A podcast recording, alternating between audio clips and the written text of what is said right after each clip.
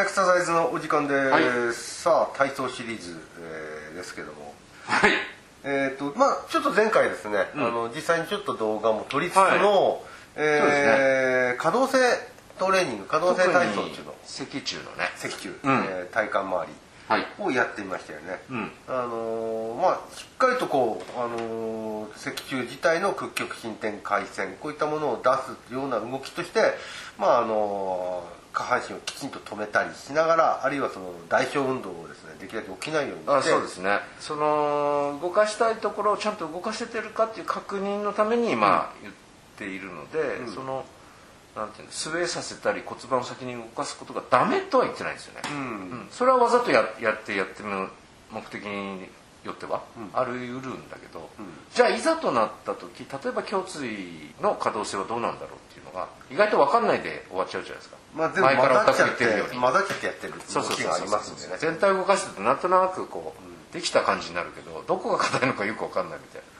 まあ、そうやってその脊柱自体の動きを少し意識的にってやること、まあ、これはどうもその人間のえー体の中心を動かすっていうことなので、まあ、その体のバランスの取り方にもね。そうですね。姿勢的な話っていうかね、ええ。姿勢といえばもう脊柱みたいな、バランス脊柱みたいな感じになるから、まあ、これはあのどっちかというと止めて安定してるかみたいな話なんですよね、うん。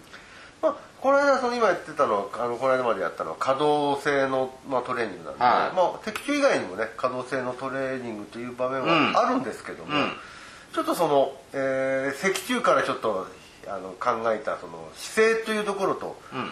えーバランスというところをちょっと元に考えると違うあのステップっていうあの、うん。踏み替えるっていうそういったところも同じバランスを取るところで重要になってくこるれがあのいわゆる動的バランス動的バランス。ですねというステップの話をちょっとねしていった方がいいんじゃないかってまあ、前回。ちょっと予告してたんですけども、うん。あの可動性の話はもちろんまたするんですけど、今度も。うん、ちょっとそう脊柱から発生させて、姿勢性的バランスや動的バランスみたいなそうですよね、あのまあ、見てるところはバランスのところにちょっと少し、そうですね。派生させてっていうところ。バランスの要素も入れたいんですけどそれはまあ片足でずっと立てっていうとちょっと体操とは若干こうコンセプト違ってくるんで、うん。やっぱり動的バランスそうなるとステップかなと思ったんですよ。ああステップね。いろんなサイドステップとか、ええ。前後のステップとか斜めとかまあいろいろありますよね。はい、まあステップこの場合足を踏み出す踏み替える、うん。そんなような感じの動きで。この要素もやっぱりこう体操の中に入ってた方がいいんじゃないかなと思うんですけど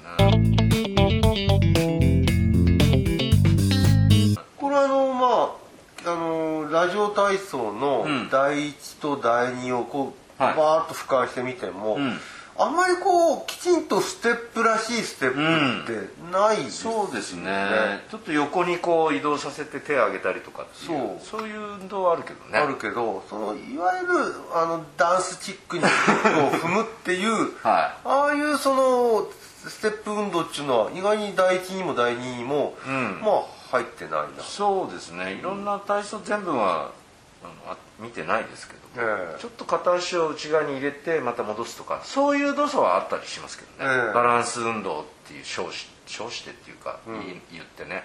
だけどこうちゃんとステップを踏むみたいな特にその音に合わせて、うん。そういうのはもうダンスでしょっていう部類に入っちゃうのかもしれないけど、ああまあ確かにね、うん。でもそれは体操に応用できるかなって気がしますけどね。あのダンスっていういわゆるカルチャー的なことはちょっと置いといてステップそのものっていうのはやっぱり人の動きにとってちょっと求められるし、重要な、うん。あの活動ですよね、うん。ここでちょっとねステップというものをもう少しこう、あのあのなんていうんですかねその、そもそもステップって何？教えてください。ところからちょっと考えてみたいなと思うんですけど、はい他のそのいわゆるスクワットなんかと違って、うん。ちょっと面白く感じるのは僕たちのこの2本の足で立っている、あのその支えてるところをいわゆる支持基底面とかって、うん。うん要するにそこの足の、まあ、ついてるところを、えー、と周りをぐるりとこう囲んだところを面積だとまあ、地面に接してるところですよね、うん。それをステップっていうのはちょうどその足を開いたり足を前に出したりするっていうことは、はい。その支持基底面支持する面積をはいはい。大きくしたり小さくしたりうん。っていう、そういうまず変化がありますよね。そうですよね。もう例えば足を横に広げたっていうことはただ立ってるところよりも横長にこうそその支持する面積がうん。伸びてるっていうこと、そしてそっちに重心をちょっと移動させる。みたいなそうですね、あのーまあ、そういうステップそのものっていうのは自分の立ってる、あのー指示するところを変化させているっていうふうにも受け取れる、これがもう原点ですね、え。だからあれじゃないですか？歩くなんていうのも結局ステップですよね。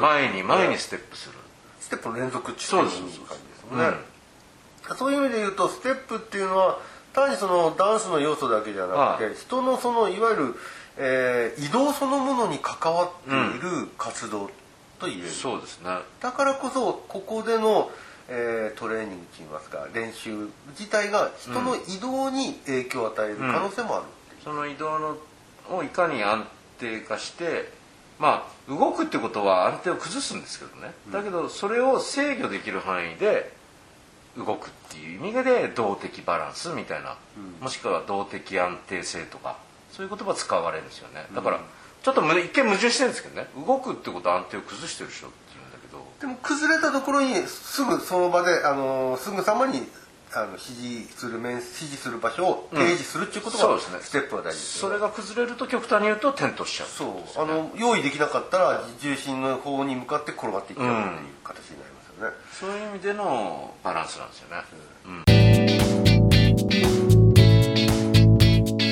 ということはこのステップ練習っていうのはその重心をまあ崩して指示するところをあの用意して、うん。また崩して指示するところを用意するこんなものの連続でやってるというふうに取れる、でこれを例えばあの今言ったのは単にその広げて閉じる広げて閉じるっていう感じですけどそれうん。をスピードを変えるだけでもより難しさっていそうですね。だんだん難易度をこ上げる。うスポーツ的になってきますよね。そうですよね、ただじゃあ速いと難しくてゆっくりだと遅いあの簡単がちょっとそうでもないですよそうでもないですね。ゆっくりは逆に難しい場合もあるんですね。ステップとは言いながらもゆっくりしていくことはむしろ、えー静止的な動きにだんだんと近づいていく、うん、かなりこうとどめよく、まあ、いわゆる体幹のコアの安定性っていうんですか。こう強さっていうんですか。力が必要ですよね。そういう意味で言うとステップはそのどこにこう足をついていくかっていうこととどういうスピードでやっていくかっていう、うん。その組み合わせでこうバリエーションが作られていくっていうような感じですそうですね、まあ、長々と言ったけど例えばまあ一番パッとこう出やすいステップとして、まあええボックスステップなんてあるじゃないですか。そうですね。あのディスコだとか、はいはいはいはいダンスでやる、うん、基本ですよね。基本ですよね、はい。あれなんかはその、まあ足をこう交差しながら、広げてそかつそれを常にこう移動していくっていう感じ。そうです同じとこ繰り返すんですけどこう内側に行ったり前に行ったり後ろに行ったり、それが斜めだったりするんですよね、えで元に戻るみたいな。その繰り返しですよね。あれなんかはすごく動的バランス能力に練習になるんじゃないかなっていう気がするんですけうん。